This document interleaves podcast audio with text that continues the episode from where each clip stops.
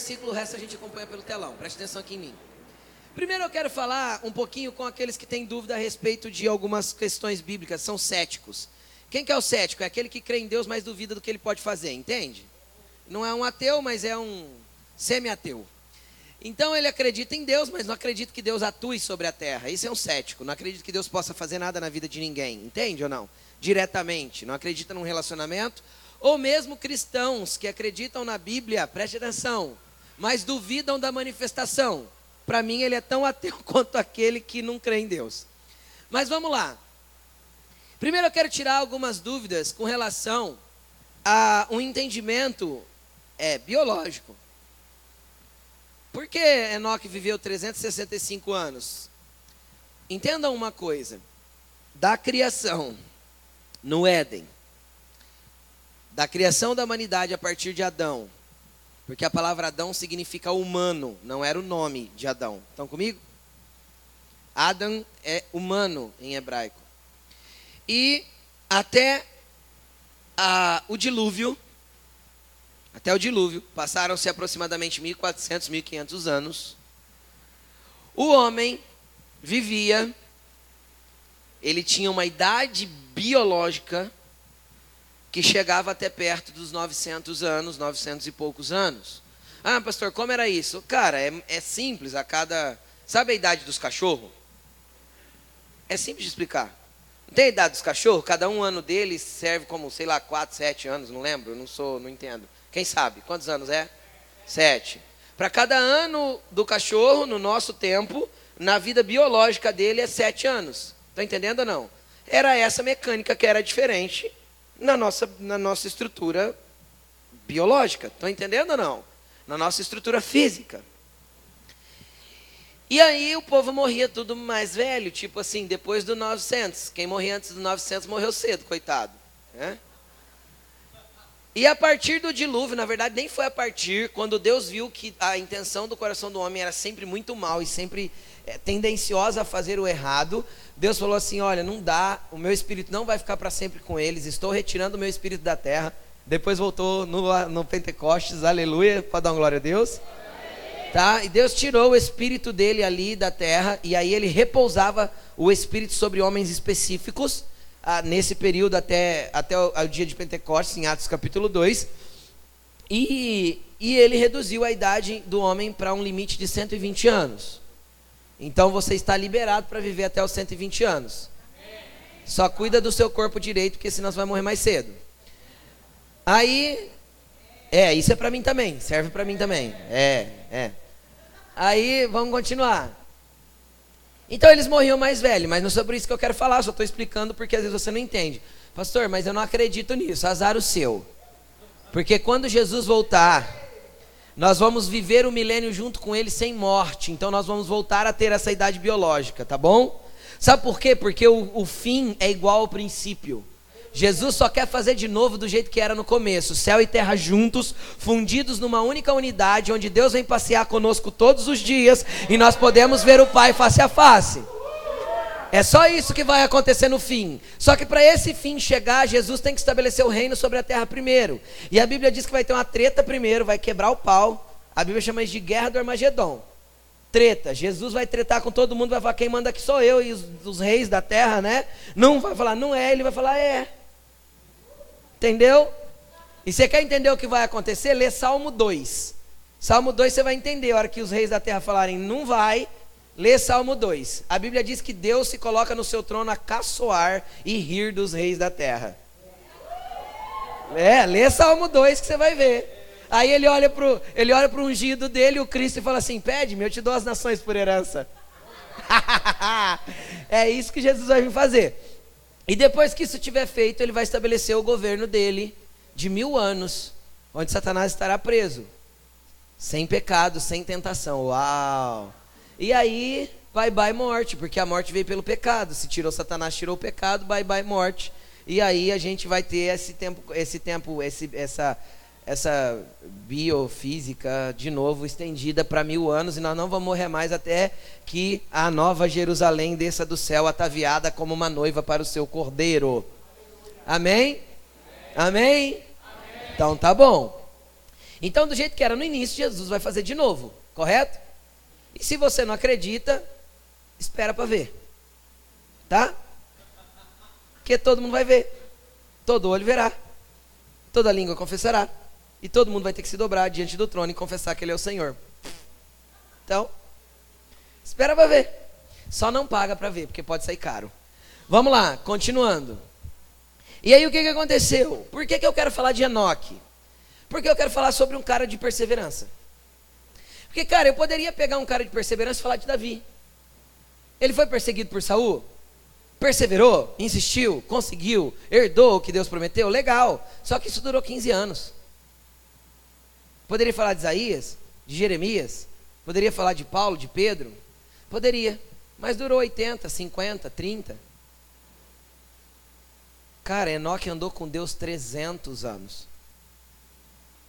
Sabe o que, que é isso? É perseverar em fazer aquilo que Deus queria que ele fizesse. Ninguém para mim na Bíblia teve mais perseverança do que Enoque.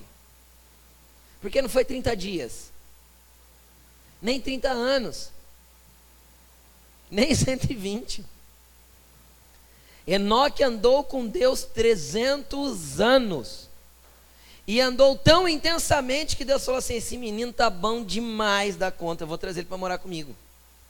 E não deixou ele nem provar a morte. Foi levado. Jesus olhou e falou assim: Ô oh, menino bonitinho, vou trazer ele para morar comigo. E ó, pegou ele. E isso é a prova de um relacionamento intenso e sincero com Deus. É a prova de um relacionamento intenso e sincero com Deus. Eu vou te dar um, mais um posicionamento escatológico, fim dos tempos. Que você pode discordar de mim se você é crente mais velho. Mas entenda uma coisa: nem todos seremos arrebatados. Entenderam? Porque será arrebatado aquele que estiver andando com Jesus de pertinho. Pastor, quem não foi arrebatado está condenado? Não, querido, não está. Você vai viver o milênio sem estar tá com o corpo glorificado, só isso. Você não vai fazer parte do governo. Isso é para outro assunto. Vamos continuar. É só para te gerar curiosidade. Aí o que, que aconteceu? Aconteceu que Enoque era um cara insistente. E é interessante o quanto ele se dedicou em andar perto de Deus. Agora, sabe por que ele teve essa intensidade em perseverança, em dedicação? Primeiramente, ele tinha um nome profético. O significado do nome Enoque é dedicado. Enoque significa dedicado. Aí você fala assim, pastor, então não chama Enoque, então enrolou. Eu nunca vou ser um dedicado. Então, Jesus abriu o caminho para você receber do Espírito Santo essa intensidade para andar perto dele. Porque você não precisa mais ir até ele, ele está dentro de você. Então, teu relacionamento pode ser íntimo, pode ser constante, pode ser contínuo, pode ser intenso. E intensidade, preste atenção, e continuidade são coisas distintas. Tem gente que é muito intenso. Só que se eu subo numa montanha russa de 60 metros de altura e, de, e desço numa queda vertical a 90 graus, esses 60 metros de altura, é intenso, não é? Mas não é constante, é? Então tem gente que é muito intenso para Jesus, mas é pouco constante porque não é perseverante. Então, quando ele participa de uma reunião, de um culto, de um congresso, de um seminário, ou de qualquer coisa que ele sai uh, queimando no espírito, ele é intenso. Quem está entendendo? Só que aí ele não mantém a persistência. E ele desce como numa montanha russa. Então, o mais importante é ser constante, persistente, do que ser, ter grandes intensidades com Jesus. Estão comigo? Amém? E aí o que, que acontece? Acontece que Enoque é uma representação de uma pessoa constante. A Bíblia não diz que ele andou com Deus 20 anos e deixou 10 e voltou mais 20 e andou mais 10. E você está entendendo o que eu quero dizer? A Bíblia não mostra os altos e baixos de Enoque, a Bíblia mostra um homem constante que andou em fidelidade contínua até o dia que Deus resolveu tomá-lo para si. E ele era dedicado, assim como nós precisamos ser dedicados. Cara, e não existe grandes mistérios para isso que eu estou falando para você. Por quê? Porque eu quero ler para você qual era o segredo de Enoque. A Bíblia mostra para nós. Vai lá para Hebreus capítulo 11, ou procura comigo aí no telão, ó, vai comigo no telão, Hebreus capítulo 11, versículo 5. Olha que interessante. Existiu uma chave na vida de Enoque, que pode ser a chave para você caminhar com Jesus de forma constante. E eu quero te apresentar essa chave, Hebreus 11, versículo 5, achar? Está aí no telão? Olha o que diz aí. Pela fé, por quê? Por que caminho? Pela fé. Pela fé, Enoque foi arrebatado, de modo que não experimentou a morte, e já não foi encontrado, porque Deus o havia arrebatado. Pois, antes de ser arrebatado, recebeu testemunho de que tinha agradado a Deus. Olha o versículo 6 que interessante. Sem fé é impossível agradar a Deus. Pois quem dele se aproxima precisa crer que ele existe e que recompensa aqueles que o buscam. Então, esse entendimento de fé para agradar a Deus está atrelado aqui à vida de Enoque. Vocês concordam comigo? O autor de Hebreus, ele, ele fala de Enoque e ele, ele traz uma, uma ressalva a respeito de fé quando ele fala de Enoque. Estão comigo? E é interessante que a Bíblia diz que Enoque fez isso pela fé. Então eu começo a entender uma coisa, uma chave, e eu te entrego ela hoje. Sem fé vai ser impossível você ser uma pessoa constante. Amém? Aí você pensou assim: eu tenho fé. Não pensou? Então eu quero te explicar três níveis de fé. Para você entender o que, que Enoque vivia. E vai ficar muito simples na hora que eu terminar de explicar. Nível 1 um de fé chama fé natural. Todo mundo tem fé. Todo mundo tem fé. Se a gente sair aqui e entrar no primeiro boteco que a gente entrar, e lá só tiver homens bêbados, e a gente perguntar assim: quem tem fé aqui? Todos eles vão dizer assim: eu tenho, creio muito em Deus. Não vai, ou não vai? A gente parar no calçadão, entrar dentro do ônibus e perguntar: quem tem fé? Todo mundo tem fé. A fé é algo natural que Deus colocou dentro de nós. É, é, eu não lembro se é Provérbios ou Eclesiastes, capítulo 3.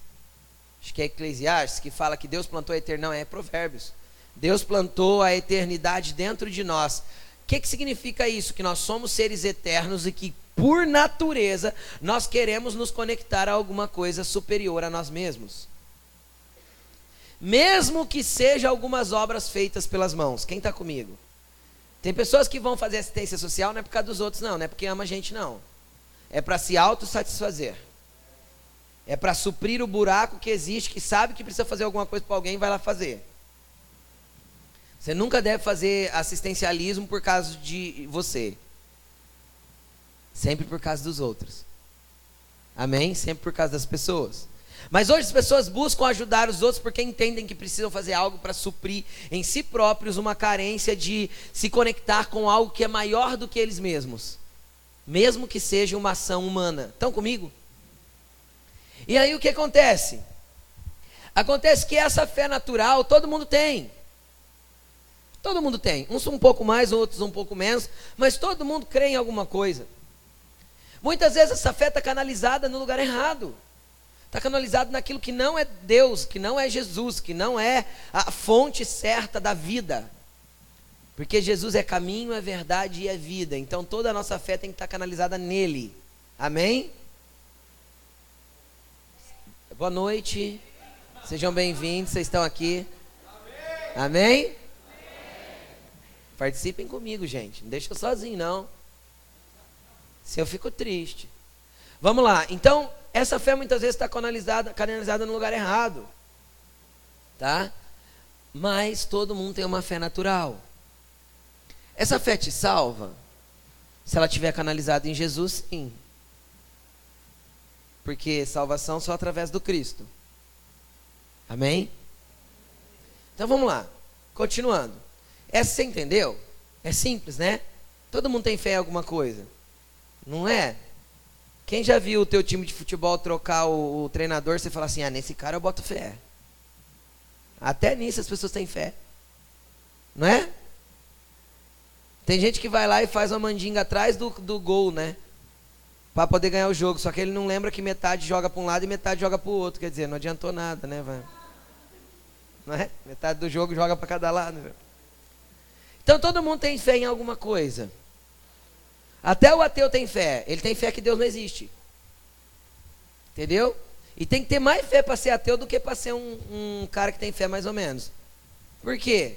Porque normalmente os ateus eles não, eles não desacreditam das coisas, eles brigam contra aquilo que eles não, acham que não existe. Entende ou não? Você já brigou com alguma coisa que você tem certeza que não existe? Esse é o ateu dos nossos dias, né? Então ele tem que ter mais fé do que a gente às vezes, porque para ficar brigando com uma coisa que ele acredita que nem existe, tem que, ser, tem que ter muita fé. Amém?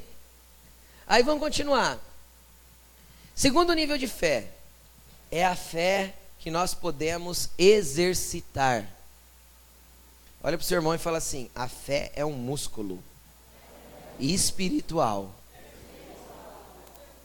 A fé é um músculo espiritual. Não é para ser como a musculatura do teu corpo, não, tá bom? Não pode ser flácida, mole, tudo caindo, esparranchando, né? Não pode. Vamos lá, continuando. A fé é um músculo espiritual. E como todo músculo precisa ser exercitado. E a Bíblia nos dá duas receitas para a nossa fé crescer. Receita número um: a fé vem senão por ouvir e ouvir a palavra de Cristo. Correto? Então eu posso fazer a minha fé crescer a partir do momento que eu me envolvo com a palavra de Cristo. Pastor, como eu me envolvo com a palavra de Cristo? Primeiro, você tem uma Bíblia. Leia. Pastor, eu não gosto de ler. Querido, se Deus não quisesse que você lesse, Ele tinha deixado vídeos gravados. Ele não deixou, Ele deixou um livro escrito. Entendeu? Então Deus quer que você leia. Leitura não é gosto. Leitura é hábito. Tá bom? Leitura não é gosto, leitura é hábito. Pastor, eu sinto sono quando eu leio. Lê em pé. Não tem que ser dedicado, a gente não acabou de falar de Enoque. Entendeu? Lê em pé. É da Bíblia e fica andando. Ainda que eu ande sobre o vale da sombra da morte. Anda, anda. Não dorme. Entenderam? Leitura não é gosto. Quem é que não gostava de ler, mas criou o hábito e hoje gosta? Tá vendo? É possível. Que pena que é uma minoria. Então vai, quem é que gosta de ler? Porque às vezes, né, eu só te perguntei quem mudou. Quem é que gosta de ler? Agora você que gosta de ler, põe a mão em quem está do teu lado e fala assim: receba!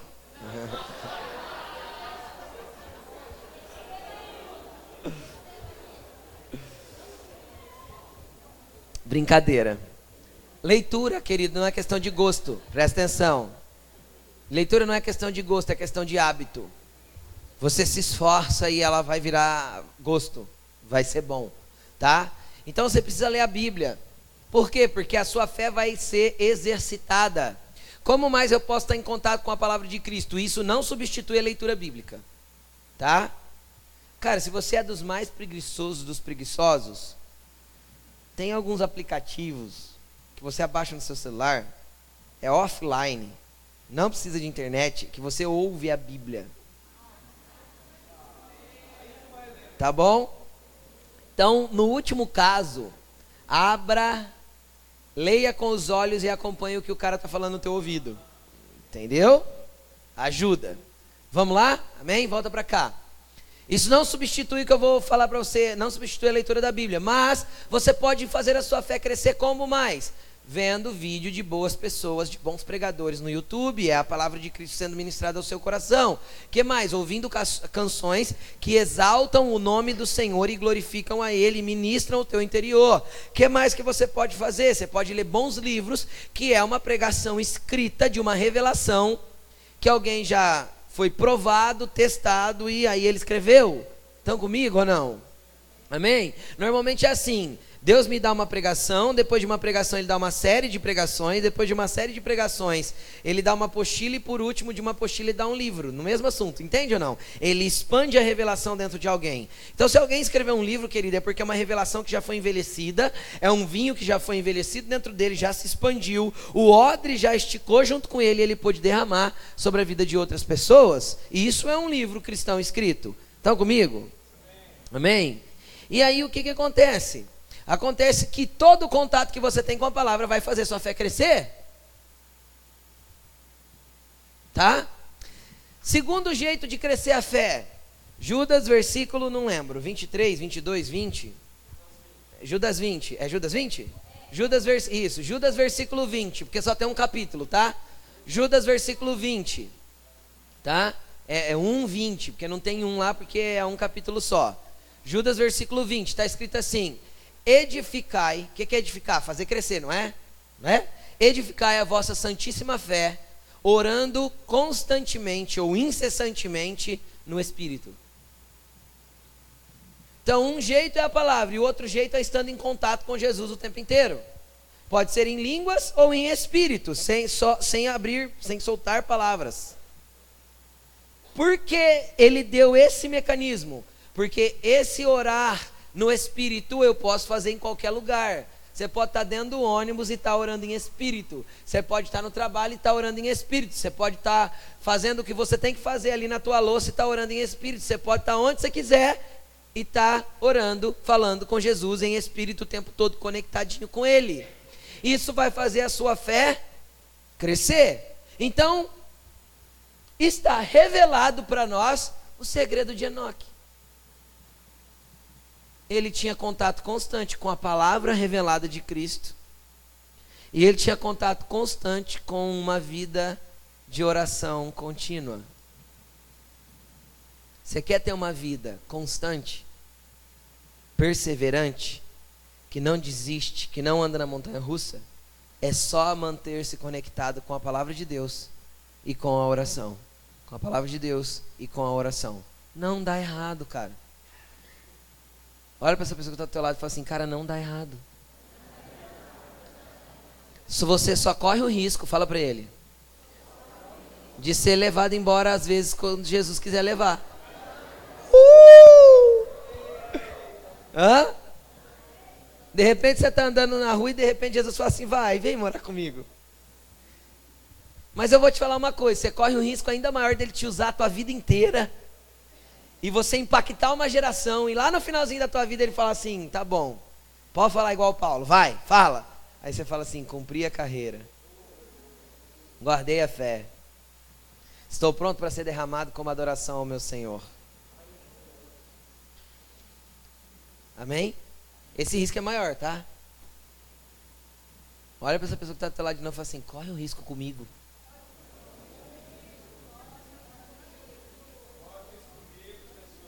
Amém? Então, perseverança, a, a, perseverança não, a continuidade, a dedicação e a perseverança de Enoque estão baseadas na fé. E a fé, ela tem dois mecanismos de crescimento. Se você praticar os dois, você vai ser constante, perseverante. Amém?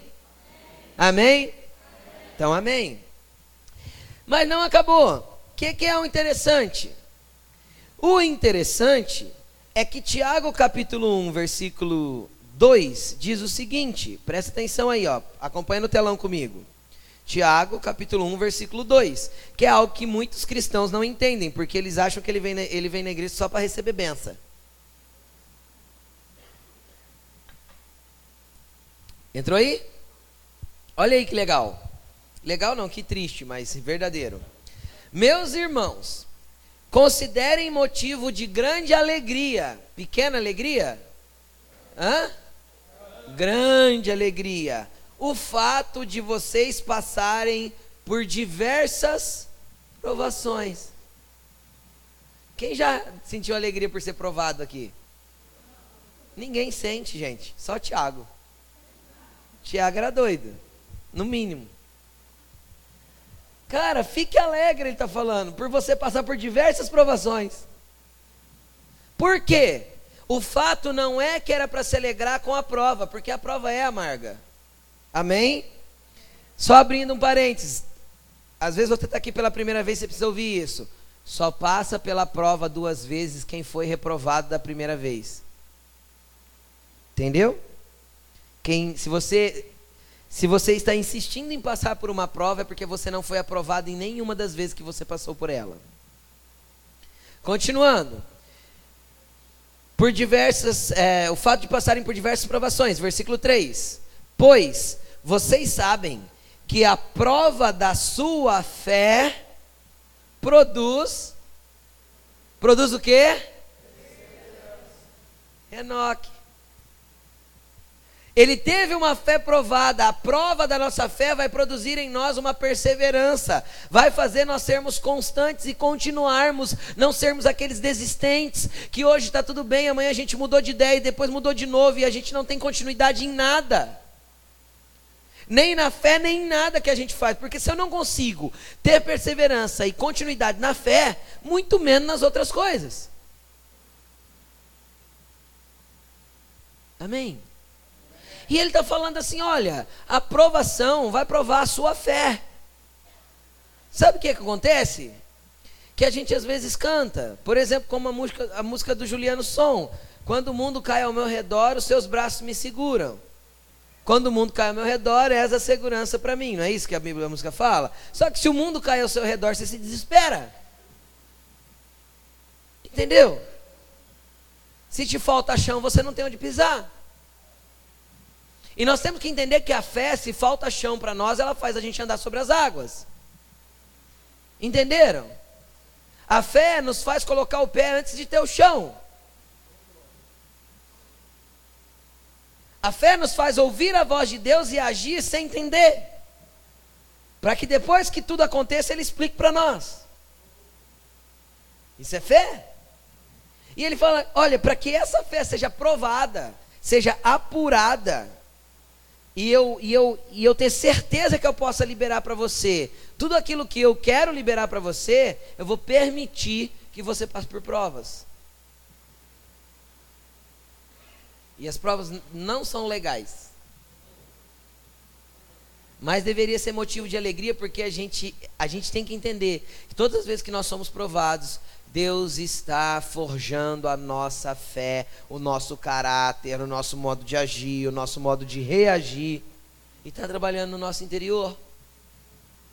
E Deus não gosta que nós fiquemos na prova. Porque qual é o pai que não gosta de ver o filho aprovado? Entenderam? Mas qual é o pai que não submete o filho às provas? Estão comigo? Você tirou teu filho da escola porque ele ia ter prova? Entende o que eu estou dizendo ou não? Você tirou ele da faculdade porque a prova ia ser difícil? E o exame de conclusão de curso ia ser mais difícil ainda? Estão entendendo o que eu estou falando ou não? Nenhum pai tira você desse tipo de coisa, porque você precisa ser aprovado para continuar fazendo o quê? Avançando. Só que a gente não fica alegre quando o filho reprova. Mas a gente incentiva que ele estude um pouco mais para que da próxima vez ele possa ser aprovado. Papai do céu não gosta que você fique na prova. Jesus não ama que você esteja na prova. Jesus ama que você seja aprovado. Entendeu? Porque uma vez que você foi aprovado, você tem direito a uma, a uma recompensa. Estão comigo? E não porque você fez alguma coisa, mas porque ele vê que você já está pronto para receber alguma coisa dele. Entendem? Então, querido, eu vou te explicar uma coisa. Andar com Jesus não é ter uma fada mágica do lado, com varinha de condão que arranca todos os teus problemas. Entenderam? Andar com Jesus não é, ele não é aquele ser milagroso que faz tudo que eu quero. Ele faz tudo que eu preciso. Você entende a diferença? Olha para esse irmão que está do teu lado e fala assim: Jesus não vai dar tudo que você quer. Mas ele pode, ele vai dar tudo que você precisa. Entendeu? Por quê? Porque ele quer trabalhar justamente nisso, dando para nós aquilo que nós precisamos e não o que nós queremos. Porque o que eu quero nem sempre é bom. Nem sempre é bom para mim. Olha uma criança. Tudo que teu filho te pede, você dá? Teu filho ganha mais não ou mais sim de você? Mas não. E por que você acha que filhos de Deus ganhariam mais sim? Se ele é um pai que conhece até a intenção do coração. Entendeu? Então não ache ruim quando Deus te disser não. Porque receber o não de Deus com alegria é sinal de maturidade. Entenderam? Entenderam? Receber o não de Deus com alegria é sinal de crescimento espiritual, de maturidade. Amém? E aí o que, que acontece? Eu falei que era três níveis de fé, eu falei só de dois, tá? Eu vou falar do último depois. Aí o que, que acontece?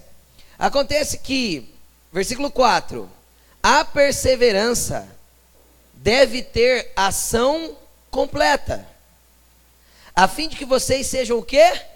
Maduros e o quê? Íntegros, sem que falte a vocês coisa alguma. Olha que poderoso que é passar por prova. Minha fé vai ser aprovada, eu vou ter perseverança em mim, e a perseverança vai agir completamente no meu interior, até o ponto que eu seja maduro e íntegro. E assim eu não tenha falta de nada. Fala comigo. Uau! Vocês entenderam porque Enoque era um cara exemplar? Ele pegou essa fé e colocou ativamente dentro dessa exemplificação. Ele se tornou tão maduro e tão íntegro que Deus resolveu levar embora. Entenderam? Ele se tornou tão maduro e tão íntegro, andou tão perto de Deus que Deus falou: Ó, oh, vem morar comigo já. Com 365 aninhos, eu sei que você é novinho, mas vem morar comigo. Porque ele conseguiu entender esse ambiente de desenvolvimento de fé e chegar num lugar de constância, perseverança, maturidade e integridade. É isso que é nesse lugar que Jesus quer te levar. Quem está passando por prova aí diz amém. amém. Qual que é a sua pergunta no meio da prova? Jesus, o que está sendo forjado em mim? Ou o que, que o Senhor quer forjar dentro de mim? Então para de pedir para Jesus para a prova parar. Pergunta para Jesus o que precisa acontecer dentro de você para que a prova pare, porque aí você foi aprovado nela. Então entendendo ou não? Sabe aquele teu patrão que te persegue? Ou aquele teu encarregado que fica no teu pé? Ele é uma prova para você? Jesus está te ensinando a amar. Entendeu? Sabe aquela pessoa irritante que todo dia vem pro teu lado? Jesus está te ensinando a amar ter longanimidade, ter bondade, ter mansidão, ter domínio próprio. Então a pergunta dentro da prova não é Jesus, tira eu daqui, não. É Jesus, o que eu preciso aprender no meio dessa prova para que eu saia aprovado, mais maduro e mais íntegro dela. Sabe aquela cola que você pede para o amigo? Pede para Jesus, ele dá. Entendeu? Está no meio da prova, não sabe fazer, não sabe responder do jeito certo. Jesus, só para ir no meu ouvido. Só para ir no meu ouvido que eu preciso saber o que, que eu preciso fazer para ser aprovado aqui. E eu vou te falar, o Espírito Santo está dentro de você e ele sonda as profundezas de Deus e revela a nós, pequeninos. Entendeu? Aí ele vai falar, filho, faz isso. É assim que eu quero que você proceda. É por isso que eu estou deixando. É isso que eu estou fazendo. Né, né, né, Elaine? Sim. é isso aí. Então aí a gente vai entender por quê. Aí a gente vai trabalhar no nosso caráter para ser aprovado na prova logo. Porque uma vez que fomos aprovados, não fazemos a prova de novo. Olha que beleza. Aí a gente sobe de nível. Vai para o próximo nível de prova. Olha que beleza. Igual na faculdade. Né? Vai ficando difícil, difícil, difícil, difícil até terminar. Amém, gente? Obviamente, como em qualquer lugar que a gente está aprendendo, com Jesus vão ter provas que vão ser mais fáceis para nós e mais difíceis e outras mais difíceis. Por isso que existe a igreja. Hã? É. Porque assim, a prova que é facinho para mim, às vezes é super difícil para você. E a prova que é super difícil, ou a prova que é fácil para você, é super difícil para mim. Tá entendendo? E aí a gente vive entre irmão para quê? Para na hora de uma prova a gente chegar no irmão e falar, ora por mim. Você falar, o que está acontecendo? Está acontecendo isso, isso, isso. Cara, eu já passei por isso. Vou te explicar. Faz assim, assim, assim, assim. E às vezes fica tão fácil, porque alguém explicou para gente. Entenderam? Então olha para esse cabeção que está do seu lado e fala assim, cara, me ajuda. Aí você que pediu, você que pediu ajuda, olha para olha, olha ele e fala assim, conte comigo. Entendeu? Porque também se você não fala dos seus problemas, querido, quem vai saber? Graças a Deus aqui não tem nenhum vidente, ninguém com bola de cristal. Tem gente que sai da igreja. Ai, eu fui embora daquela igreja porque eu passei por um baita de um problema e ninguém me ajudou. Aí você fala assim: você falou com quem na igreja?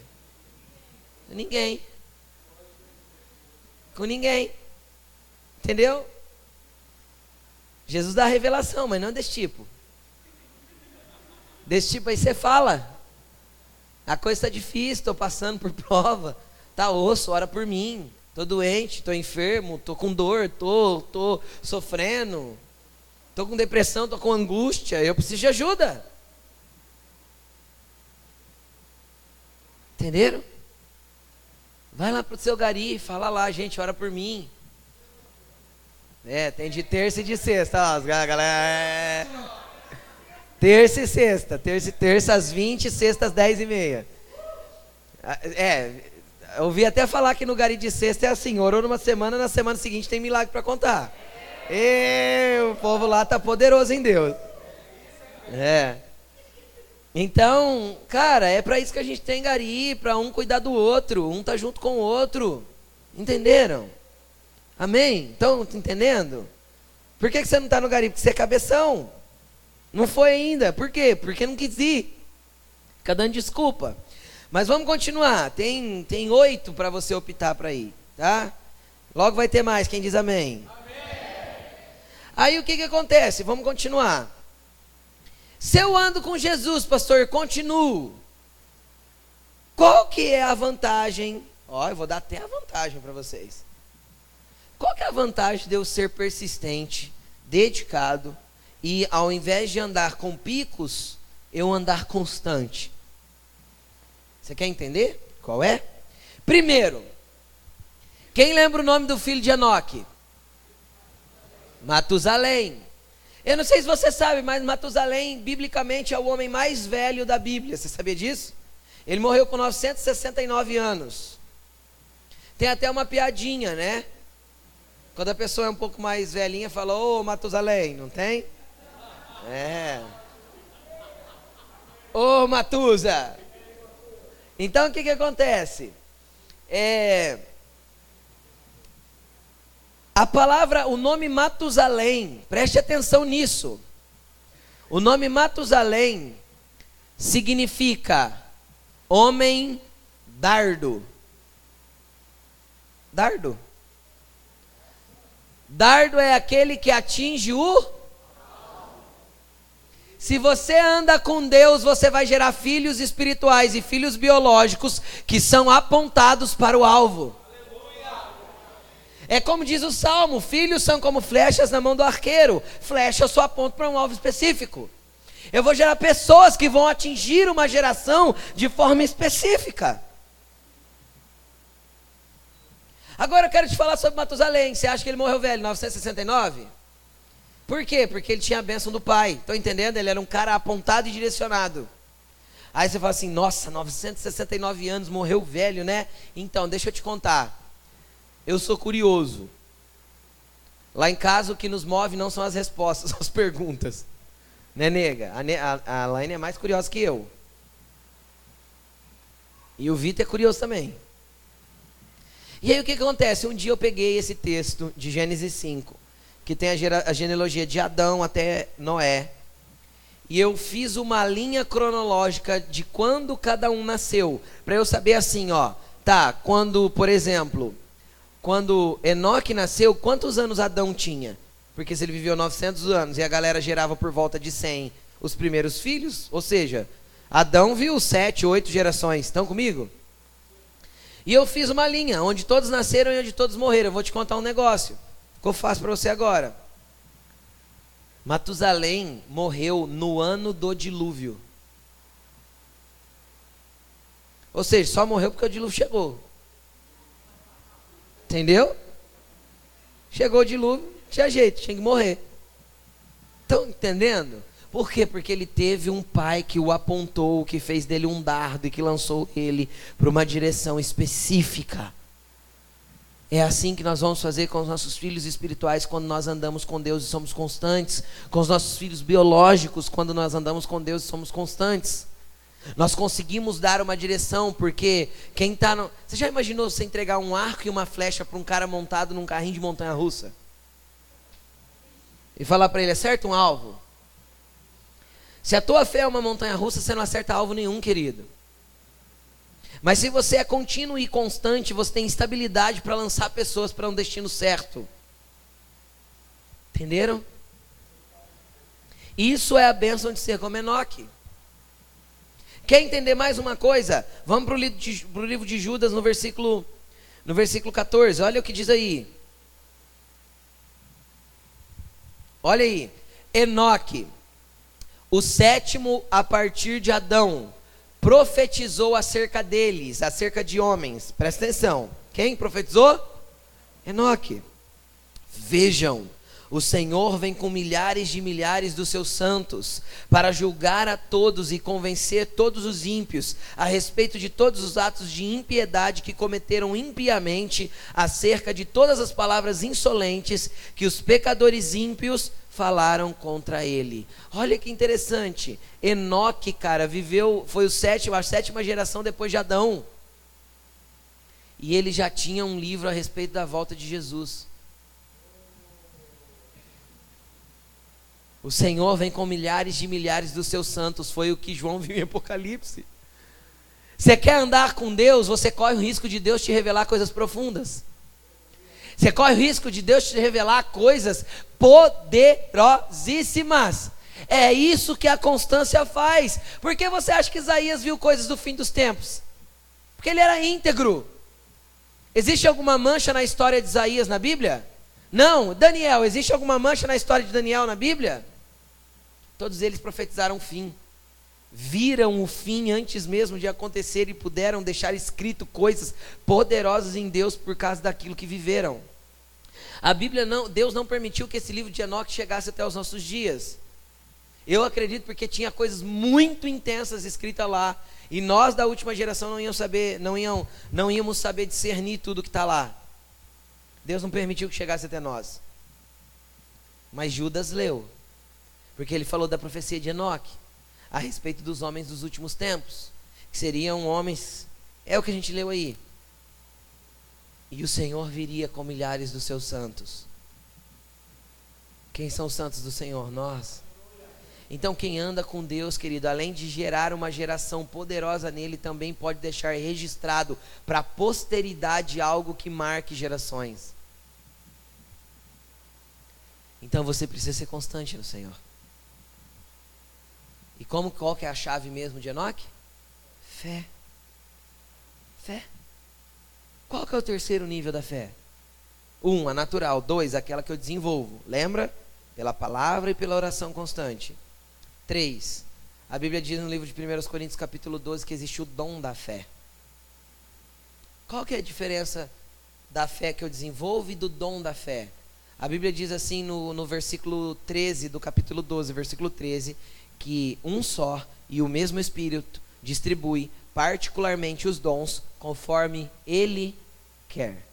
Então pode ser que o Espírito Santo ainda te batize com uma fé sobrenatural para você ir para um lugar além da onde você jamais imaginou que você poderia pisar. Isso é um dom do Espírito. Mas só para quem é constante. Então é muito simples a, a, o negócio. Palavra, constância na oração. Sem parar, sem vacilar, sempre em frente, continuando. E Jesus vai fazer grandes coisas na sua vida. E você pode ser como um dos grandes homens de Deus relatados na Bíblia. E você nem precisa ser pastor para isso. Entenderam? Você pode manifestar o reino na onde você estiver. Lembra que a primeira frase que eu pedi para você falar antes de começar a palavra foi para você olhar para dentro da pessoa e falar assim: Você é o avivamento? Não espere para manifestar o que Deus já tem te dado. Não espere ter um ambiente propício. O ambiente propício é um coração sedento pelas coisas de Deus e uma fé poderosa dentro de você para manifestar aquilo que Ele tem. Amém? Quem quer ser perseverante e constante aqui, dá um glória a Deus. Então coloque-se de pé. Queria chamar a Laine aqui para ministrar novamente. Para que ciclos Sabe o que acontece? Muitas vezes a falta da nossa perseverança é assim. Presta atenção, ó. Vê se você se encaixa nisso. Que todo mundo se encaixa. A gente tá bem com Jesus, andando com Ele. Aí a gente para de orar, para de ler a Bíblia. A gente é tentado. Aí a gente cede à tentação. Peca e cai no mais profundo do terrível do, depois do pecado, que chama-se culpa. Porque Satanás vai te culpar. Porque você pecou. Aí você tem todo um processo de voltar lá para cima de novo, que é se arrepender, pedir perdão. Aí demora um tempo para você se sentir perdoado. Que tem gente que demora muito para se sentir perdoado. Aí você volta a orar, volta a ler uh, e volta também com Deus. Mas a primeira coisa que ele te rouba é a tua, é a tua, é a tua, o teu relacionamento com Jesus e a Bíblia. Porque você fica frágil para ser tentado. Satanás não pode fazer nada além de te tentar e te pôr desânimo. Por isso que aquele que é persistente, insistente, consistente, continuamente para frente vai chegar em lugares grandes em Deus. Entenderam?